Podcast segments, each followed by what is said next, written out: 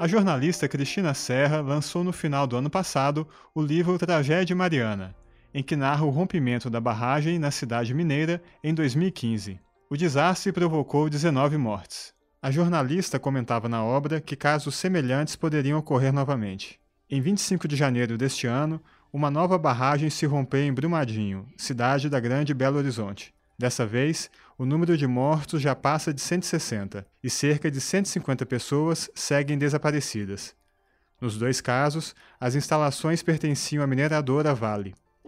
Em entrevista à Folha, Cristina Serra afirma que o descaso com a vida humana explica as duas tragédias. Ela diz que o poder público não tem capacidade de fiscalizar as empresas, e as empresas se aproveitam disso para fazerem o que bem entendem. Nesse cenário, diz ela, o processo de licenciamento ambiental não passa de um faz de conta. A jornalista também fala da escrita de seu livro, de sua relação com sobreviventes e parentes das vítimas e de como o país pode, de fato, impedir novas tragédias. Eu sou Marco Rodrigo Almeida e esta é a Ilustríssima Conversa. Cristina, muito obrigado pela sua presença, é um prazer tê-la aqui conosco. Eu que agrade agradeço. e é hoje o nosso companheiro aqui da Folha, o jornalista José Marques, do Caderno Poder, está aqui com a gente. O José Marques cobriu Mariana na época, né? Tava, era, era correspondente em Minas, né? Conheceu bem aquela história. Então, já partindo daí, Cristina, o que, que deu tão errado, né? Que aquele, tivemos aquele aviso brutal em Mariana. O que, que aconteceu que se repete depois, né? A, tragédia se repete com um número de mortos muito maior ainda dessa vez. O que se repete é, é, o mesmo cenário político institucional. É, basicamente, as empresas se autofiscalizando, entre aspas, né? e o poder público sem capacidade efetiva de fiscalizar as empresas. Eu, eu costumo fazer um paralelo entre esses dois casos, que é o seguinte: o que eles têm em comum? Eles têm várias coisas em comum e têm várias, várias diferenças também. Né? Do ponto de vista técnico, sobretudo, são barragens diferentes. A de Mariana era uma barragem nova, com sete anos. Essa barragem, uma barragem muito antiga, da década de 70, que já já não recebia mais rejeito. Enfim, tem diferenças, mas tem semelhanças muito graves. E a primeira delas que eu digo é o descaso com a vida humana. No caso da barragem da Samarco, lá em Fundão, isso para mim fica muito evidente né, quando você sabe que não existia sirene para avisar os trabalhadores e os moradores que moravam ali por perto. É bem verdade que na época a legislação não exigia que fossem colocadas sirenes. O que também não impede que a empresa, até por uma questão de bom senso, no mínimo, e preocupação com a vida humana, tivesse instalado as sirenes. Então não havia sirene. O desastre de Mariana, inclusive, só não foi maior, o custo humano só não foi maior, porque tem uma personagem incrível nessa história toda, que é a Paula Geralda Alves, que é uma moradora de Bento Rodrigues, o primeiro povoado devastado, que trabalhava numa terceirizada da Samarco. E ela estava na zona rural, mais ou menos ali a meio caminho entre a barragem e o povoado. E quando ela viu a lama se aproximando, ela sobe na moto dela e corre para o povoado, com a lama atrás dela. Mas ela corre para o povoado para avisar é, as pessoas, a família dela morava lá, o filho, os pais, enfim. E ela roda, roda, roda pelas ruas de Bento Rodrigues até a gasolina acabar. E aí ela sobe na encosta com os moradores e vê a lama destruir o povoado. Então, a, a Paula foi a sirene que essa Marco não tinha. O descaso com a vida humana, no caso de Brumadinho, é escandalosamente demonstrado com o fato de que os escritórios e o refeitório dos trabalhadores ficavam no caminho da lama ficavam a jusante da barragem, significa abaixo da barragem, exatamente no caminho por onde a lama passaria caso a barragem rompesse. O que aconteceu? Então, assim, aquela. É, é, é não há explicação plausível, não há para aquele refeitório, para aquele escritório estarem ali naquela localização. Quando foi feito aquilo, quem fez, quem autorizou, quem permitiu, quem deixou que aquela situação permanecesse? Porque, afinal de contas, o atual presidente da Vale, quando assumiu, ele disse: o meu lema vai ser Mariana nunca mais. Se a pessoa diz isso, a primeira coisa que ela tem que fazer é mapear os riscos. E certamente, se esse mapeamento foi feito, aquela situação ali teria que ter aparecido e teria que ter, teria que ter tido uma solução para aquilo ali. Olha, não dá para continuar assim, vamos tirar esse refeitório daqui, vamos tirar os escritórios. Isso não foi feito. Então, isso é o descaso E para voltar ao, ao, ao, cerne da tua pergunta, por que, que acontecem dois desastres como, esse, como esses em tão pouco tempo? É isso, é porque não há, o poder público não tem capacidade de fiscalizar as empresas e as empresas fazem o que elas bem entendem. Quer dizer, nenhum órgão público passou por aquela barragem da Vale e disse: olha, não dá, tem que tirar esse pessoal daqui de baixo. Então, o cenário é o mesmo, né? apesar das diferenças, o cenário político institucional é o mesmo. No seu livro, lançado no final do ano passado, você termina, faz, esse, faz essa ressalva, né? aponta que não, estamos, que não estávamos livres de novos acontecimentos desse tipo, né? deixa essa mensagem. Infelizmente, foi o que se verificou poucos meses depois. Né? É, exatamente. Por causa disso que eu estou te falando, entendeu? Por esse, essa fiscalização de faz de conta, o licenciamento ambiental, que é desses grandes empreendimentos, que é também feito com uma série de falhas. O licenciamento da barragem de Fundão da Samarco é escandaloso. A, a empresa não apresentou o projeto executivo da obra. E isso eu, eu entrevistei vários engenheiros para fazer o livro, porque obviamente eu não dominava esse assunto, e, to, e os engenheiros todos falam. O projeto executivo de uma barragem é, é tão importante quanto o plano de voo para um avião. Então, se a barragem foi construída sem o projeto executivo, é como decolar sem o plano de voo. Então, essa soma, sabe, dessa frouxidão da legislação, ou, ou a frouxidão né, é, na, na, na, da maneira como se fiscaliza o cumprimento da legislação, é que leva a esses desastres. Você disse que havia uma falta de capacidade do Estado, por, por conta de falta de estrutura, enfim, em fiscalizar tanto a barragem quanto fazer com que as licenças sejam dadas, concedidas de maneira correta. É uma fa falta de estrutura apenas ou houve um descaso também do poder público em relação a esses dois casos, na sua eu opinião? Acho, eu acho que essa falta de condições do poder público em exercer o seu papel é proposital. Hoje nós temos a Agência Nacional de Mineração, que na verdade é o antigo Departamento Nacional de Produção Mineral, que virou recentemente Agência Nacional de Mineração. Para o livro, inclusive, eu fiz um, um, uma pesquisa sobre a, a estrutura do, do então DNPM, que hoje é a agência.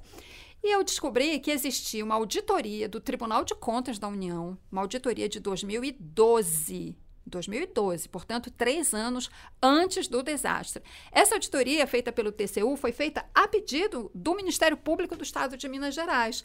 Já sabendo da situação, obviamente que o, Ministério Público já se debruçava sobre esse assunto, pediu essa auditoria. E o TCU fez e constatou é, o total sucateamento do TNPM antes do desastre. Depois fez uma outra auditoria e constatou que a situação não tinha mudado.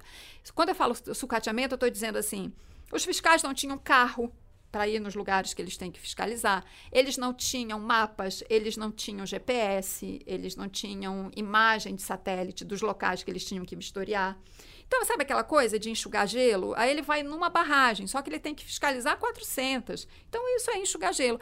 Agora, eu acho que esse sucateamento, essa falta de condições do poder público é proposital. O Departamento Nacional de Produção Mineral, durante décadas, décadas, todo mundo sabe, era um feudo do PMDB mineiro, hoje MDB né, que era quem nomeava, tanto em nível federal como no, em, em, nível estadual, sobretudo ali em Minas Gerais. Isso só pode ser proposital, justamente para que o órgão não cumpra o seu papel e as empresas fiquem livres para fazer o que elas quiserem. Que é o que elas fazem. E em relação à, à concessão de licenças, por exemplo, é, se percebe que em Mariana, tanto em Mariana quanto em Brumadinho, o órgão estadual colegiado lá em Minas que concedia as licenças foi, no mínimo, fez vista grossa para documentos que estavam faltando. Totalmente, um faz de conta. O licenciamento é um faz de conta. No caso da barragem da Samarco, de Fundão, eu não tenho a menor dúvida, porque esse eu estudei a fundo. Como eu já mencionei, além de faltar o projeto executivo, faltaram, assim, foram vários documentos importantes para o aspecto de segurança da barragem que não foram apresentados. No caso da Vale, agora, mais recentemente, essa reportagem saiu há pouco tempo, mostrando que a Vale conseguiu um licenciamento a jato. É, ela, ela conseguiu, em vez dela passar pelas três etapas do processo de licenciamento, que são a licença prévia, a de instalação e a licença de operação, ela conseguiu as três licenças de uma vez só, justamente para ampliar as atividades do complexo minerário de Paraupeba, onde ficava a barragem que rompeu.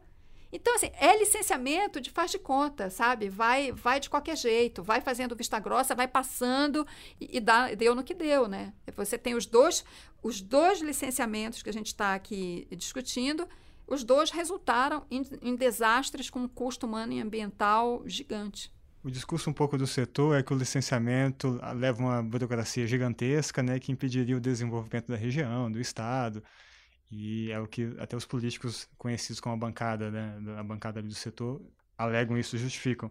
E a gente vê que tem uma grande é, preponderância, né, do financiamento da, até quando era permitido o financiamento empresarial, o financiamento dessas mineradoras na, na, nos políticos ali de Minas, né, do estado, o que acaba contribuindo também por esse para essa visão de que o licenciamento pode ser uma barreira, né, o desenvolvimento. É, assim, é claro que, assim, quando a gente fala de licenciamento, lógico que deve ter alguns exemplos é, pelo país, porque você tem obras sendo licenciadas no país inteiro, né, você tem grandes empreendimentos no, no, no país inteiro.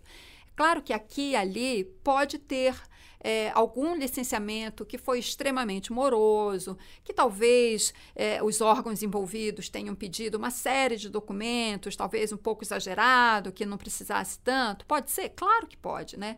É, é, é, mas aí são as exceções que confirmariam a, a, a, regra. E a regra que eu, quando eu digo é que os licenciamentos em geral, eles precisam é, eles não eles precisam passar pelo tempo que for necessário.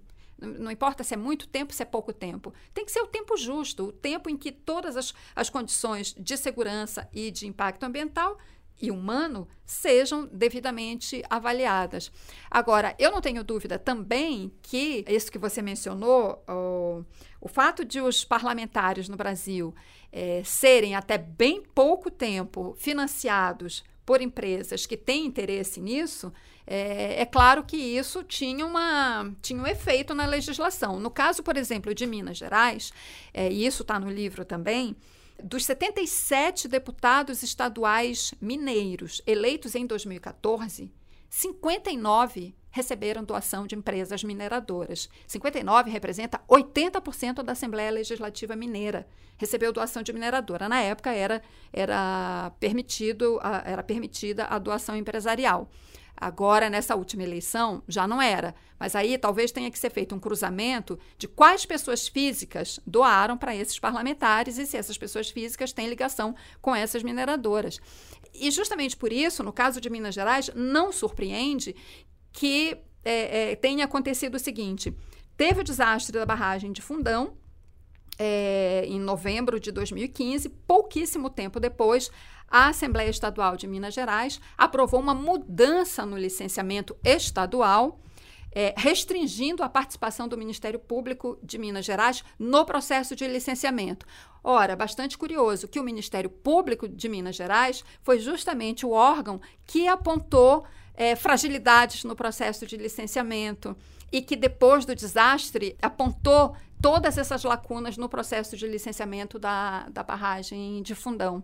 Então, em vez da Assembleia é, apertar, digamos assim, tornar o licenciamento mais rigoroso para as empresas, que elas apresentem todos os estudos que ela tem que apresentar, eles afrouxaram né, o licenciamento. Mas aí, quando você faz o cruzamento dos parlamentares com as verbas, as doações que eles receberam, você entende por que, que eles agiram assim, né? Como é que foi o seu contato? Você até queria que você contasse um pouco para o nosso ouvinte também, que você narra bem no livro, o seu contato com a chefia ali da Samarco, da Vale, né, durante a pesquisa? Como é que, ele, como é que foi a receptividade é, deles? É, com a Samarco foi uma relação diferente, porque eu, antes de escrever o livro, eu estava cobrindo, eu cobri o caso como repórter do Fantástico. Na época eu trabalhava na televisão e cobri para o Fantástico. E por conta disso, eu tive que. Eu, eu recorria toda hora a Samarco, porque eu ia lá, ouvia os moradores, ouvia os investigadores, ouvia o Ministério Público, eu tinha que ouvir a Samarco, tinha que ouvir é, é, o que, que ela dizia né, das acusações que eram feitas e tudo mais, das informações que estavam aparecendo. Então, eu desenvolvi uma, uma, uma relação, assim, de uma certa proximidade com a assessoria de imprensa da Samarco. E quando eu fui fazer o livro, não tive muita dificuldade. Inclusive, eu entrevistei muitos funcionários da Samarco para o livro, funcionários que atuaram é, numa parte muito importante que o livro conta, que foi a noite do resgate dos moradores que tinham ficado isolados em, Bento Rodrigues. Os bombeiros tinham descido lá em Bento Rodrigues, ficaram com as pessoas, e do outro lado de um córrego, que tinha sido coberto pela lama, Funcionários da Samarco, com caminhões, equipamentos da Samarco, também tentavam abrir o caminho. Isso foi a noite toda, até que de manhãzinha, os bombeiros de um lado e esses funcionários de outro conseguiram tirar a lama desse córrego e, e foi assim que eles conseguiram tirar a, a população que tinha ficado ilhada lá em Bento Rodrigues. E esse, eu precisei muito ouvir esses funcionários para poder contar essa história, porque senão eu só teria o lado lá dos bombeiros e dos moradores, eu não teria o lado de cá. E eu tive acesso a eles, telefonei, eles é, me, me receberam, enfim, é, contaram a história. Então, eu não tive muitos problemas com essa marca. Eu, eu, pelo menos eu não me senti tolhida no acesso a, a, aos funcionários que eu queria ouvir e tudo mais.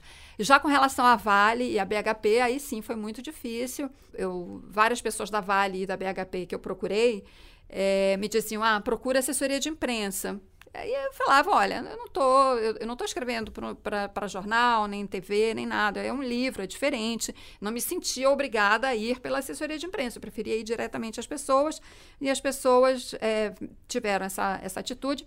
Mas eu acabei, no caso da Vale, eu, depois de muita insistência, eu consegui entrevistar o presidente e na BHP um porta-voz que foi designado. Mas eu não consegui acesso a funcionários, pessoas que estavam lá mais próximas, entendeu? Mas, enfim, faz parte do jogo e são dificuldades naturais também de uma apuração como essa. E paciência, eu fiz o que eu tinha que fazer, que era procurar as pessoas, né? Mas em, em relação à cúpula da São Marco, que a maioria deles hoje em dia está respondendo processo por, entre outros crimes, homicídio. Eles têm abertura para falar ainda? Ah, não, é nesse aspecto não. Isso é bom, bem, bem lembrado, sim. Eu procurei todos os que toda a diretoria da Samarco que foi indiciada, denunciada e que hoje é, são réus, né? Procurei todos eles, todos, e nenhum deles quis falar. Nenhum. Alguns eu fui diretamente, fui na casa, batia na porta, eh, olhava para mim, olha, não, muito obrigada, não, não vou falar. Inclusive, o, o diretor-presidente, o Ricardo Vesco, vi que eu tinha entrevistado quando eu ainda estava na TV. É, o desastre aconteceu no dia, no dia 5 de novembro de 2015. E eu acho que eu entrei lá na barragem é, umas duas semanas depois. É, no dia 20, exatamente, acho que eu entrei dia 20 ou 21 de novembro, mais ou menos. Foi a primeira equipe de jornalismo que entrou na barragem na época, e foi muito importante para a gente mostrar o que, que era, né? O que, que ficou daquela barragem, daquela lama que vazou, aquele buraco gigantesco, e para ouvir, é, tentar pelo menos é, obter respostas da diretoria da Samarco sobre o que tinha causado o desastre, porque até então é, a Samarco já tinha dado algumas entrevistas coletivas, só que eu, eu revi todas essas entrevistas até para escrever o livro, e toda vez que alguém apertava é, para saber as causas, as entrevistas eram simplesmente encerradas.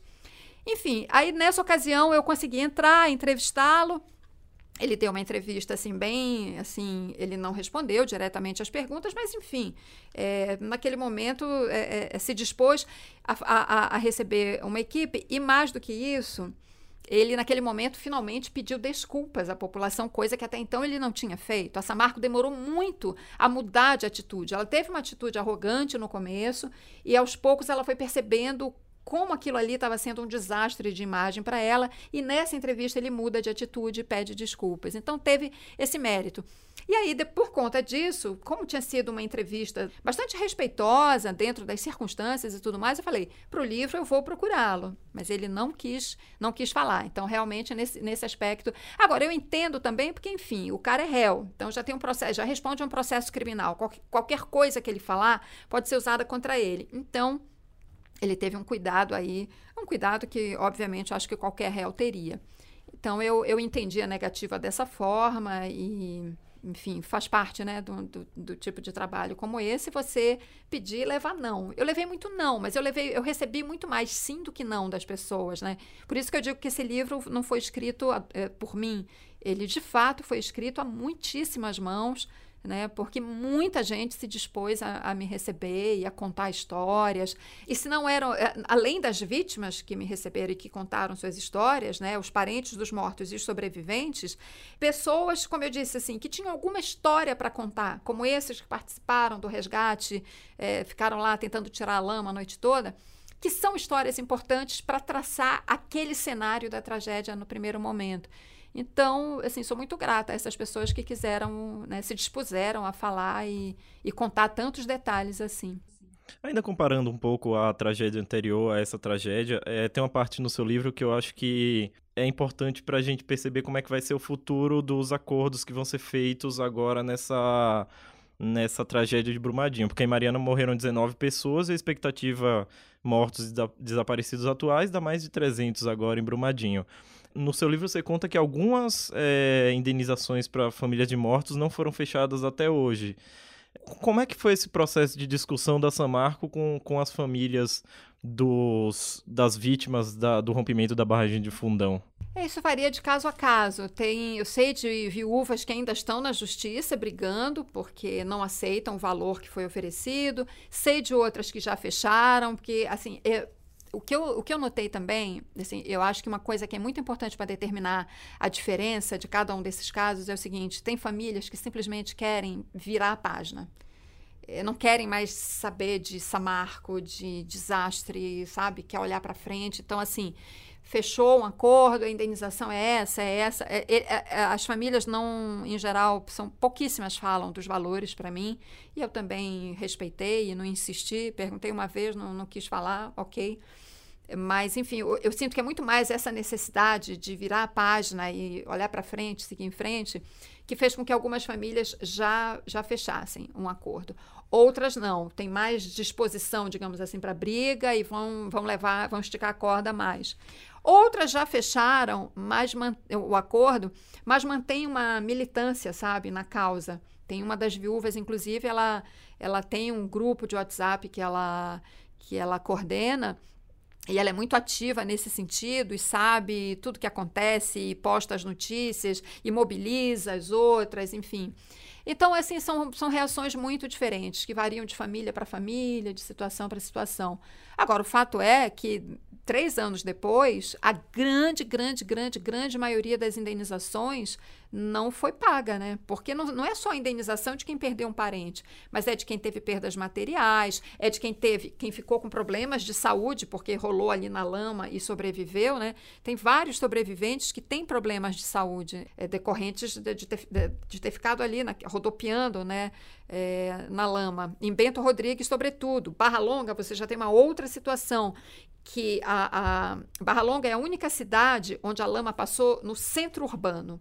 Todas as outras cidades, a lama passou por áreas rurais, né, povoados, distritos ou subdistritos. Barra Longa, ela passou no centro urbano de Barra Longa, secou, virou poeira, e isso provocou, tem problema de saúde seríssimo em Barra Longa, são problemas respiratórios, problema de pele, depressão. Se é... eu não me engano, a São Marco até hoje não reconhece que os problemas de saúde são oriundos do rompimento da barragem ou de seus efeitos posteriores, não é? Ela discute isso, ela discute isso. Então, e, e assim vai até a Foz no Espírito Santo, até a situação dos pescadores. Então, é, ali na situação, por exemplo, de regência na Foz do Espírito Santo, você tem uma situação, tinha uma situação de muita informalidade no trabalho naquele povoado, que é um povoado, era um povoado que vivia do turismo. Mas uma situação de informalidade. Você tinha ali as pousadas, então você tinha muita gente que trabalhava na faxina, um cozinheiro, pessoas que não tinham carteira assinada. Essas pessoas perderam seu trabalho, porque as pousadas fecharam, a, a maioria delas. Acho que quase todas, ficou uma, tem uma ou duas ali. Como é que essas pessoas provam que elas trabalhavam naquela região, naquela, naquele povoado, e que elas perderam o emprego porque o povoado deixou de existir como um centro turístico. Acho que até hoje ainda não se pode pescar no, na, na, água. Está suspensa a pesca, a pesca no mar está suspensa e no aí você tem situações distintas em Minas e Espírito Santo, porque aí tem decisões das justiças estaduais diferentes sobre, sobre a pesca. Mas, enfim, há restrição de pesca no Rio Doce, nos dois estados. Os efeitos são muito maiores do que parece à primeira vista, né? Envolve uma cadeia de coisas assim gigantesca, São, né? É, é, impressionante. Quando eu fiz o livro, eu me dei conta disso. O efeito é, é, um efeito cascata. Uma coisa vai puxando a outra, uma coisa vai puxando a outra, sabe? É, é você tem efeitos de Bento Rodrigues, né, que é o primeiro povoado, até Regência, você tem um efeito escalonado de formas assim as mais diferentes. Você tem efeitos na fauna, na flora, nos peixes que morreram é, na perda de emprego, fazendas que foram atingidas, né, pequenos produtores rurais ali, e até médios e grandes, assim, que perderam equipamentos, então é gente que perdeu emprego. É, é, é um efeito, não é um efeito só, não é um efeito apenas humano e ambiental, e não é apenas porque ele é gigante, mas tem um efeito econômico muito grande, né? Fora que a empresa está parada, está sem operar, é, portanto, ela não está recolhendo impostos e a, a, arrecadação dessas cidades caiu brutalmente. Mariana, 80% da arrecadação de Mariana vinha da Samarco. E de Anchieta, no Espírito Santo, onde tem o terminal marítimo da Samarco, era 70%. Tá? As prefeituras deixam de arrecadar, cai a qualidade dos serviços, é, enfim, o, o, o, comércio sente, cai o turismo. É um efeito cascata assombroso e a Fundação Renova, infelizmente, não deu conta de é, recuperar todos esses danos. E, e, até, até hoje é difícil de mencionar um pouco quem de fato foi afetado pelo rompimento, pelos efeitos do rompimento da barragem, porque a última, a primeira vez, quando, quando completou um ano que eu fiz um roteiro lá, eu lembro que a gente tava com um SUV e parecia muito carro de mineradora. E a gente era muito parado na rua por pessoas pedindo coisas pra gente. Eu imagino que ainda tenha muito aproveitador, pessoas de fora que você não sabe exatamente o que se realmente necessitavam de ajuda financeira ou não. É, a Renova diz que assim, ela tem que ter critérios para também distinguir quem é atingido e quem não é. É verdade. Agora, ela tem que ter em conta também o que eu falei antes, é, esse ambiente de informalidade no trabalho, né? Muita gente trabalha sem carteira assinada. O pescador, aí como é que ele vai provar que ele, ele, ele tirava quanto na pesca, né? Qual era a renda dele na pesca? Isso também varia ao longo do ano. Quer dizer, tudo isso tem que ser levado em conta. É, é um trabalho de gestão socioeconômica, assim, monumental que a, que a Renova tem que fazer. E pelo que a gente está vendo, eu não sei se ela. Assim, recurso não falta, porque ela recebe aporte das duas maiores, duas das maiores mineradoras do mundo. Mas eu não sei o que, que é, se é falta de pessoal, se é falta de metodologia. O fato é que assim, ela ainda está bem longe de dar conta dessas situações todas que estão aparecendo. Eu, eu, não sei se é fácil de mencionar isso, mas agora é evidente que a tragédia humana é muito maior do que a tragédia ambiental. Depois que a Renova foi formada, tanto a Samarco quanto a Renova quanto a Vale gostavam muito de difundir uma versão de que a tragédia social pós-Mariana é muito maior do que a tragédia ambiental. É, isso até ajuda um pouco no processo deles, porque aí você diminui a, a responsabilidade sobre o crime ambiental. Você consegue dimensionar isso? O que foi pior? Foi a tragédia social? Foi a tragédia ambiental nessa, no caso de Fundão? No caso de Fundão, Gente, eu, eu não sei como eles falam uma coisa dessa, porque é, a lama percorrer 660 quilômetros, sair da barragem, cair no córrego Santarém, que cai no rio Gualacho do Norte, que cai no rio do Carmo, que se junta com Piranga e vira Rio Doce e, e, e leva a lama até a foz do Oceano Atlântico, eu não sei o, o, o que, que, eles consideram, então, tragédia ambiental. Sendo que o último estudo, pelo menos que foi o último que eu examinei para o livro do ICMBio, de monitoramento da mancha de lama no Oceano Atlântico mostrava que tinha fragmentos da lama no arquipélago de Abrolhos e isso, digamos, ao norte do Espírito Santo, né? Ao norte da Foz. Já na Bahia. É, já na Bahia, já na Bahia. É, litoral sul da Bahia. E ao sul do Espírito Santo, a lama chegou, portanto, ao sul da Foz, onde a lama chegou, eles encontraram fragmentos da lama no litoral de Cabo Frio, no Rio de Janeiro. Isso dá uma extensão, quer dizer, a lama percorreu dentro do Rio Doce 660 quilômetros e ela se espalhou no sentido norte-sul, no oceano, por 600 quilômetros, que é quanto dá a distância mais ou menos de Abrolhos até Cabo Frio. Só o litoral do Espírito Santo são 400 quilômetros. E o litoral do Espírito Santo todo a, a, lama apareceu. Claro, evidentemente, que a densidade dos fragmentos é muito diferente. A Foz, com uma densidade muito grande de lama na Foz, depois no Espírito Santo, um pouco mais, à medida que vai se distanciando da Foz, a lama vai, vai se dispersando E claro, em Abrolhos e Cabo Frio, aí já são fragmentos da lama. Mas isso dá uma ideia do alcance por onde ela passou e por onde ela se espalhou. Né? Fora a perda de Mata Atlântica, num estado que já tinha pouca Mata Atlântica, né? Minas Gerais é um estado em que sobrou pouquíssimo da Mata Atlântica justamente até pelo histórico de ocupação da bacia do Rio Doce, de décadas atrás, a perda de animais, a perda de, de, de, peixes do Rio Doce, que ninguém sabe ainda dimensionar ao certo, inclusive espécies endêmicas que eram ameaçadas já de extinção, se elas foram extintas de fato ou não. Aliás, assim, isso é uma coisa importante sobre esse desastre, porque ainda falta muito estudo científico, né? Para a gente ter certeza do que aconteceu e do, e do dano ambiental. E a lama ainda tá. não vai ser retirada e uhum. a lama ainda se estende por todos esses 600 quilômetros. A até. lama está no leito do rio. A lama não saiu, a lama está lá. Qual é o efeito dessa lama na água? E um detalhe. A, a Samarco insistia muito nesse ponto. A lama não é tóxica. Tá, de fato, é, ela, a composição dessa lama de rejeito desse, é um material estéreo. Mas tem duas coisas importantes e, e, e ela se torna tóxica exatamente por essas duas coisas. Uma, a quantidade. Aquela quantidade de lama na água, ela se torna tóxica porque ela impede a oxigenação. Então, tóxica nesse sentido, ela mata, tanto, é que os peixes morreram. E a outra coisa é que essa lama, essa quantidade de lama, quando passa no rio, é, quando passou pelo rio, ela revolveu sedimentos de mineração que estavam ali há, há séculos, desde que a mineração começou em Minas Gerais. Por isso que os testes de água na época mostraram que tinha metais pesados ali. Tinha mercúrio, arsênio, cádmio, chumbo e vários outros elementos.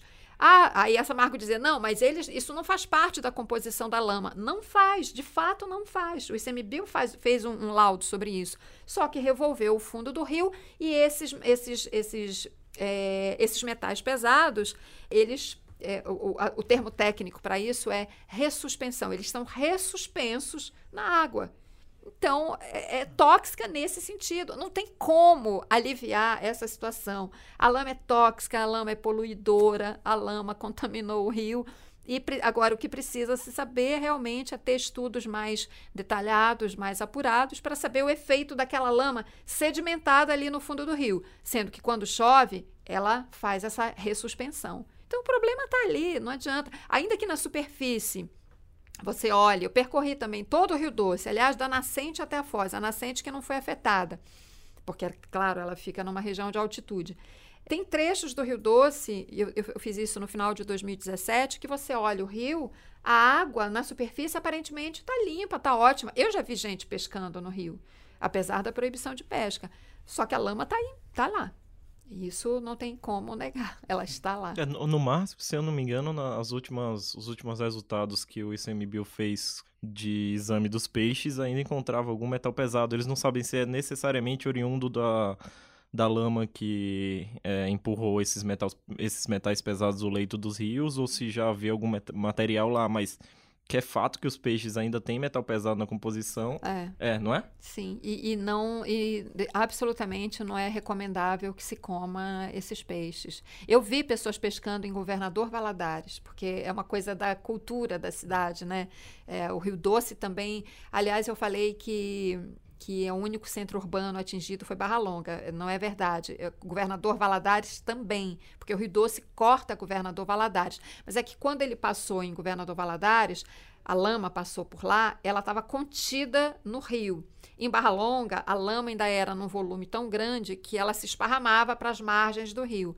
E ela foi assim se esparramando até chegar na usina de Candonga, numa cidadezinha chamada Rio Doce.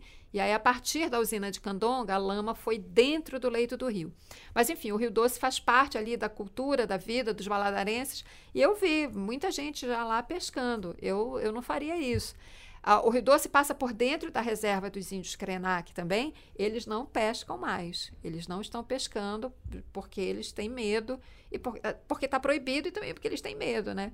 E aí eles, eles recebem os Krenak cestas básicas para comer que é uma coisa assim que agride completamente a cultura. Claro, não tem outra solução no momento, né? Porque eles têm que comer alguma coisa. Como eles não podem pescar e a caça sumiu da, da, dali das margens do rio. Os animais que iam beber água no rio, eles falam que sumiram. Então, eles comem de cesta básica, mas isso é, uma, é terrível para a cultura deles, né? Porque as crianças não estão aprendendo a pescar, a caçar. Então, assim, é, do ponto de vista cultural, é um crime também, né? Sim, é uma coisa incalculável, né? É. Não, São os efeitos que você estava falando, sim, é, né? É. Os efeitos em cascata desse desastre que a gente às vezes nem percebe, só quando você chega lá e se dá conta, né, ver uma situação dessa. Cristina, como é que foi o processo de pesquisa e produção do livro, né? Como é que ele toma fundo numa, numa tragédia assim, né? Como é que foi no seu é, você? Prim, primeiro eu levantei muito documento para entender do que, que eu estava falando e fui entender o processo de licenciamento, foi uma coisa assim bem bem desafiadora entender dessa, dessa legislação ambiental e fui entender também um pouco de engenharia. Essa foi a parte mais difícil, entender as, as questões técnicas ali de operação da barragem. Mas aí eu procurava engenheiros que, que pudessem me orientar. Então, assim, eles me davam, me davam mesmo mais aulas, sabe? Eu, toda vez que eu sentava, eu dizia assim, não, olha, faz o seguinte, fala para mim, como, explica para mim como se, se você estivesse falando para uma criança de 10 anos, entender o que é a barragem, a tal da poropressão. E, e, e, no caso dessa barragem, tem a história daquele recuo que foi feito na barragem, né? Uma obra de engenharia que é uma barberagem total, aquilo ali. Então, ainda tinha que entender esse negócio, né?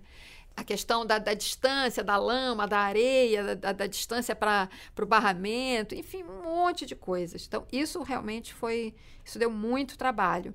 Mas foi isso, eu fui levantando os documentos, pedindo orientação para ver se eu entendia realmente, se, se o que eu estava entendendo era, era o correto. E sempre, tudo, assim, a, a, grande preocupação que eu tive com o livro é toda, toda a história, todo fato que eu tiver que contar, principalmente assim relativo às decisões que a empresa tomou, né, que os seus diretores tomaram, os seus engenheiros tomaram, eu tenho que ouvir essas pessoas. Né? Eu não posso. Eu, eu li vários depoimentos que eles tinham dado na Polícia Federal, mas o depoimento não é suficiente, né? muito longe disso. Você tem que entrevistar a pessoa. Só que no caso dos dirigentes dessa marca, isso não foi possível. A gente já mencionou aqui, eles não quiseram falar. E aí, claro, eu usei uma coisa ou outra dos depoimentos deles. Mas assim, eu fiz um esforço muito grande, porque era uma preocupação muito grande ouvir as pessoas. Eu queria, assim, ter o máximo de depoimento, sabe? Em primeira mão, sabe? Enfim, nem sempre foi possível. E aí, uh, tendo essa parte técnica assim mais resolvida, aí eu fui para a parte que realmente me interessava assim como jornalista, que era mergulhar nesse universo humano daquelas pessoas que foram as mais afetadas. Quer dizer, mergulhar em Bento Rodrigues, que é um povoado do final do século XVII, é um povoado de 1600, foi fundado em 1694 por, pela época dos bandeirantes paulistas que saíram daqui de São Paulo e foram lá para Minas em busca de ouro lugar cheio de história, sabe? Um lugar que tem a ver com a história do Brasil, não só com a história de Minas Gerais. E de repente aquele lugarejo esquecido que ninguém nunca tinha ouvido falar no Brasil, talvez só ali quem morasse ali por perto. Aquilo é varrido do mapa em 10 minutos, assim, é uma coisa eu, eu acho isso muito chocante, eu acho essa história muito chocante, sabe? É, e as pessoas é, levadas na lama, sabe? As pessoas que morreram na lama. É uma morte muito brutal. Isso foi uma coisa que me chocou muito. Eu, quando comecei a escrever o livro, aliás, quando eu fui fazer a primeira matéria lá pela televisão ainda, eu nunca tinha ouvido falar em barragem de mineração. Eu sequer sabia que isso existia. Barragem, para mim, é barragem de usina hidrelétrica, que você constrói um paredão de concreto para armazenar água. Era isso. Quando falaram barragem de rejeito, eu não sabia. Eu achava assim: o minério é assim: você vai lá, cava na montanha, tira o minério, bota no trem e exporta. Basicamente era isso que eu sabia. Aí, para eu entender essa coisa da, da, da barragem de rejeito, é, é, quando eu entendi isso, que aquilo ali era um gigante de lama e que aquilo rompeu e, e, e, aquele gigante vai devorando as pessoas pelo caminho, é, é uma imagem muito brutal. Eu vejo aquela lama, assim, eu, eu vejo, eu imagino, porque eu não vi, não estava lá, é, mas imagino, sobretudo pela maneira como as pessoas contam, que era um monstro, sabe? Uma coisa viva que ia devorando tudo pelo caminho. Isso realmente foi uma coisa que me assombrou.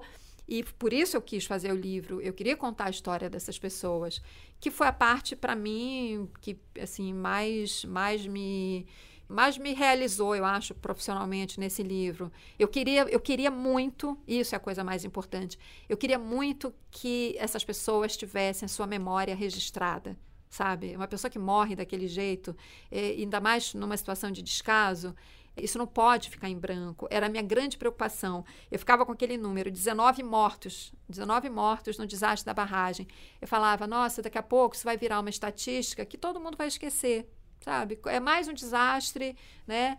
E vai, vai ficar aí. Aí daqui a 10 anos a gente faz matéria. Eu falava, não, isso não pode ser assim. Eu quero contar a história dessas pessoas. E, e isso, isso realmente foi o que mais me motivou e, e e me levou a escrever esse livro. Foi, foi a parte mais emocionante também e, e conheci pessoas extraordinárias, né? Como a Paula, que eu já mencionei, que é uma mulher incrível. É, você dedica a ela até ao Romeu, né? Eu dedico Romeu a ela e ao Romeu. Ela, pela atitude heróica que ela teve, ela é uma pessoa extraordinária, um ser humano extraordinário. E o Romeu, porque ele tem uma história incrível. A história, ele, é, ele era funcionário, é funcionário da Samarco. Ele estava no alto da barragem. Ele estava muito perto do lugar onde ela rompeu. Ele é, é miraculosa a, a, história de sobrevivência dele. E eu procurei quando eu ainda estava fazendo, eh, quando eu ainda estava cobrindo como repórter para a TV. Eu li o depoimento dele na Polícia Federal e falei: Meu Deus, que história! Porque ele conta como ele afundou na lama e ele puxava o ar e botava a cabeça para fora e a lama vinha e vinha mais uma onda, até que o, o rejeito se acomoda. A impressão que dá, pelo que ele conta, é que o rejeito de alguma forma se acomodou numa reentrância do terreno e ele ficou ali. E ali ele conseguiu sair. E eu procurei, na época ele não quis falar comigo. Quando eu decidi fazer o livro, eu falei, eu vou procurar o Romeu de novo. Quem sabe agora, meses depois, ele, ele aceite conversar comigo. E eu tinha decidido que a primeira pessoa que eu procuraria para o livro seria ele. Eu fui a Mariana, eu tinha o endereço dele, mas eu não, dessa vez eu não telefonei. Eu falei, eu vou direto, eu vou bater na porta, eu vou fazer como eu fazia quando eu era repórter, assim, quando eu comecei como repórter, que não existia esse negócio de telefone celular, né? Às vezes você só tinha o endereço da pessoa e saía direto na casa dela. E aí eu fui para Mariana, com o endereço dele e bati na porta da casa dele. Eu falei, bom, agora é tudo ou nada, né? Ou ele me recebe, ou se ele me disser um não. E era a primeira entrevista para o livro, assim, entrevista mesmo. Até então, claro, eu já estava coletando informações, mas a entrevista era dele. E quando eu toquei, ele atendeu. Aí eu falei, ah, é Cristina Serra, eu sou jornalista, eu estou escrevendo um livro sobre o desastre, eu queria falar com você. E ele simplesmente falou: Espera aí, eu vou descer, já abro a porta. E ele abriu a porta, eu entrei e comecei a conversar com ele. E aí ele me contou toda essa história incrível. E por ter sido assim tão receptivo e depois nós conversamos várias vezes para eu buscar mais detalhes, eu também dedico o livro a ele. Só voltando um pouco à questão do rompimento, acho que uma dúvida de muita gente ainda hoje é como é que foi didaticamente, como é que a barragem se rompeu e quais os principais motivos? O que é que você conseguiu levantar nessa sua investigação? A de fundão, você está falando, né? Fundão, claro. claro. Olha, a de fundão é o seguinte, eu até fui num debate uma vez com engenheiros lá na PUC do Rio de Janeiro, porque eu estava escrevendo o livro e eu ainda tinha essa dúvida. O que, o que a gente sabia? A gente sabia, isso estava certo, que a barragem rompeu porque ela entrou em liquefação. Liquefação é quando aquela massa de rejeito ela se comporta como um líquido. Agora, o que que levou a essa liquefação? Quais os fatores determinantes ou qual foi o fator determinante para provocar essa liquefação? Quando eu fui, eu, eu, já tinha lido muita coisa, eu tinha lido laudo pericial, é, a Polícia Civil investigou, a Polícia Federal investigou, a própria Samarco contratou né, a, a um escritório internacional de peritos que, que tirou suas conclusões e tal. Então você tinha ali os, os, as, as, possibilidades, as hipóteses e tudo mais. Isso aí eu falei, aí eu fui, pra, fui convidada para ir nesse debate da PUC. Eu falei, ah, eu vou lá, eu vou tirar todas as minhas dúvidas com os engenheiros. Quando eu cheguei lá, o debate era exatamente esse: o que que levou à liquefação? E eles também não tinham, não havia um consenso. Para um foi a falta de monitoramento ou o monitoramento que não foi adequado. Para outro foi o recuo. Tem outro que diz que não, que o recuo não, não, não, não tem esse peso todo, porque se ele tivesse sido bem monitorado, não teria não teria tido problema. Então, na verdade, assim, não, não há uma causa, há várias causas. E eu te diria, ela, elas é, causas ou o que se chama também de concausas. Eu te diria que no caso de fundão é uma soma de, de, de causas que vem desde o licenciamento dela, super mal feito, a ponto da empresa não ter apresentado o projeto executivo dela, da obra. A, a empresa não apresentou no, no, no, licenciamento um documento importantíssimo. Todos os engenheiros que falaram comigo falaram: gente, mas esse é um documento super importante. É um que se chama as-built, em inglês, que significa como construído. Porque você faz o projeto da obra, ah, vamos fazer a obra desse jeito. Durante a obra acontecem problemas e você muda alguma coisa que estava no projeto. Então você tem que fazer o relatório, como construído, para dizer, olha, mudou isso, mudou aquilo. Porque se der algum problema na barragem, esses são os dois primeiros documentos que o perito procura. Né? Bom, a, a obra era isso, mudou isso aqui, tá, vamos ver o que aconteceu. Ela não entregou também, ela entregou um, um, esse relatório, o tal como construído, ela entregou um relatório parcial. Então começa no licenciamento, começa. Aí, aí na construção ela tem problemas, foi usado material mais barato. Tem um depoimento do empreiteiro lá dizendo que a própria Samarco chegou e mudou lá um material, enfim. E tem é, é os problemas de operação. Aí tem esse recuo. Tem os problemas de drenagem, os drenos iniciais foram substituídos por outros. Aí tinha, eh, eh, tem várias eh, ocorrências de surgências ao longo da vida da barragem. Então, ela foi sendo operada com, puxa, com puxadinhos, sabe? Com, eram uns paradrapos que você botava aqui, outro ali, sabe? Os problemas que foram aparecendo no histórico da barragem não foram resolvidos da forma mais segura. Isso tudo foi se somando até que vem esse recuo, que inicialmente o recuo no eixo da barragem, contrariando o manual de operações dela. o recuo, só para explicar um pouquinho, o recuo é uma obra em forma de S que foi é, feita é, na barragem. A barragem tinha um eixo reto e ela, uma parte do eixo dela vai sendo empurrado para trás e aí ela forma como se fosse assim, ela fica com o eixo numa forma assim de um S.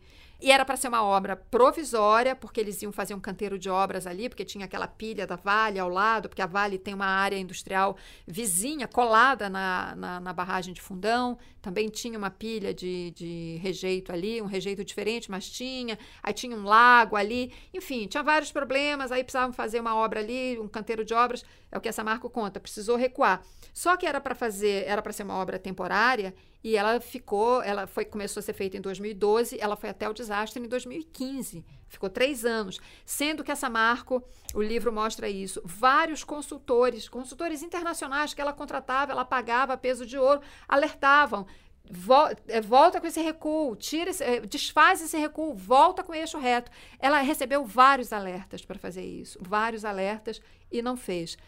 É, então, eu te diria que é isso. Foi a soma de vários desses fatores que levou à liquefação, que levou ao rompimento da barragem. Foi isso. Mas existia uma ideia geral de que havia um risco, não necessariamente de um rompimento, mas de problemas na barragem. Ah, havia. Tanto é que em 2014, ela, a própria Samarco detectou a, a, a ocorrência de trincas na barragem e chamou o projetista, o Pimenta de Ávila, para ver aquelas trincas. E ele viu e, e, recomendou, fez várias recomendações de segurança, várias, que também não foram cumpridas, tal como ele, ele recomendou, inclusive de monitoramento diário. E depois a investigação mostra que, que os instrumentos de monitoramento, é, um, um, quebrou, outro foi, trans, foi transferido para outro lugar, o outro não tinha peça. Então, era um, um. A barragem, é importante que se diga o seguinte: a barragem uma barragem de rejeito de mineração é uma estrutura de risco em qualquer situação, porque ela, ela, pelo tipo de material que ela armazena, que tem água.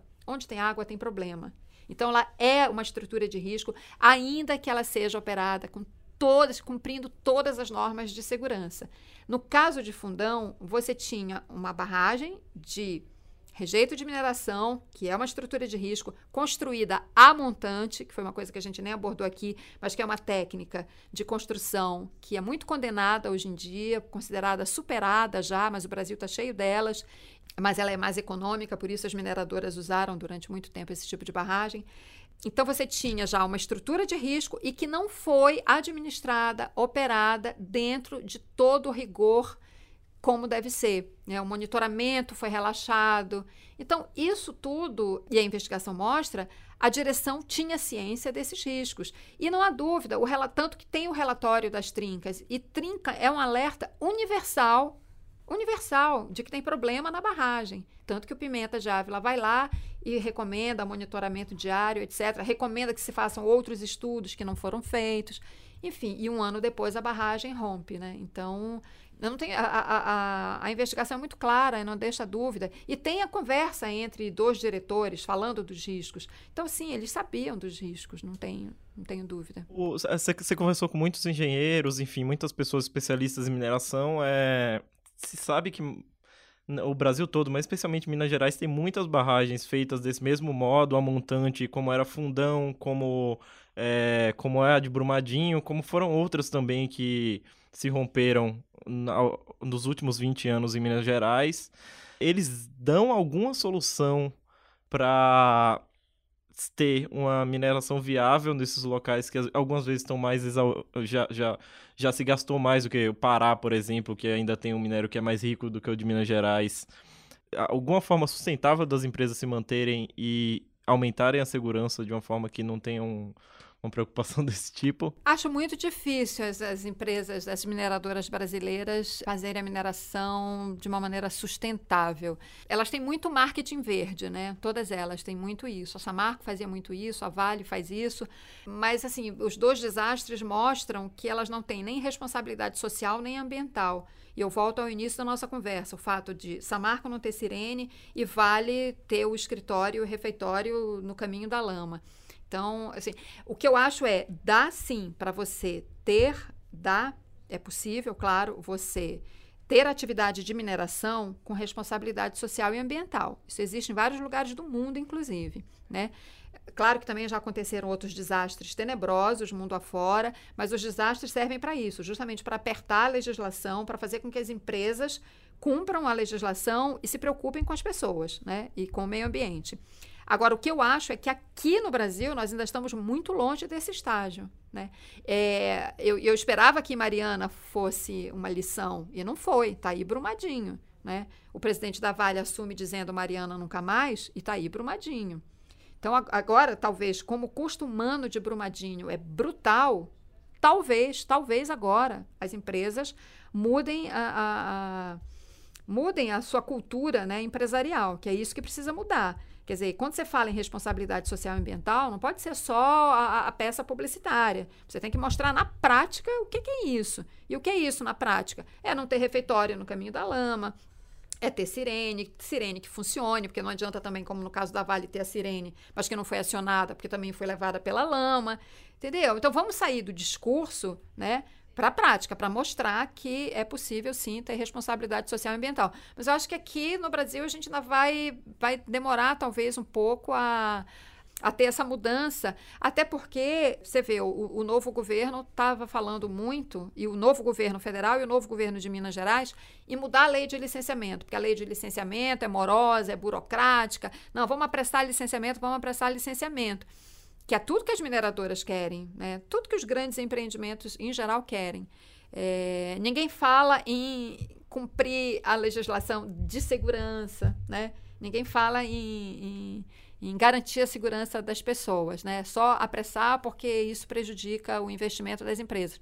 Pode ser que agora, pode ser, eu, eu, eu sinceramente não, eu tenho cá minhas dúvidas, mas pode ser que por causa do, do custo de Brumadinho se tenha mais cuidado e essa, essas propostas de mudança sejam discutidas com mais racionalidade, levando em conta o aspecto de segurança. Como pode ser também que daqui a um tempo, daqui a seis meses, daqui a um ano, sabe, ninguém lembre mais de Brumadinho e essa legislação passe assim, sabe, na base do rolo compressor no Congresso. Isso tudo vai depender, evidentemente, da, da capacidade de articulação que o novo governo vai ter no Congresso e, enfim, mas eu, sinceramente, não, não me animo muito com essa mudança de, de cultura empresarial. É necessária, sem dúvida nenhuma. Isso que você falou é absolutamente necessário. mas eu tenho muitas dúvidas, porque é uma cultura muito arraigada, sabe, de, de prevalência dos interesses das empresas e, e, e, e não preocupação com as pessoas.